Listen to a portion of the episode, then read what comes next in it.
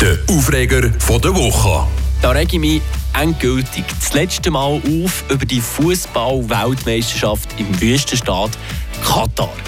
Ja, meine Damen und Herren, es ist so gekommen, wie ich es prophezeit habe. Man, man hätte ein Orakel hat man da herschicken oder einfach auf mich hören. Ich habe nämlich gesagt, unter uns hier nicht on the record schauen. Sobald die Schweiz weiterkommt und es dort um irgendeinen Pokal geht, ansatzweise, dann wird der Schlussmann gleich wieder jeder in unserer Nation vor einer Kiste hocken und sich diesen Match hineinziehen. Und was ist passiert? Am Anfang hat jeder gesagt, gut, nicht jeder, aber die Mehrheit sicher, hat gesagt, nein, wir boykottieren, wir schauen kein einziges Match.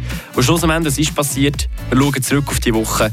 Jeder und jede hat es irgendwie mitbekommen, hat es auch irgendwie wollen verfolgen. Also da kann mir niemand erzählen, irgendjemand hat es von Anfang bis Schluss durchgezogen und hat die Katar-Weltmeisterschaft von A bis Z boykottiert. Also es ist ja noch nicht fertig, muss man sagen. Aber ich glaube, für die meisten Schweizerinnen und Schweizer ist es definitiv fertig. Und jetzt kann man legitimiert sagen, jetzt ist wieder gut, jetzt können wir wieder boykottieren, wo die Schweiz ist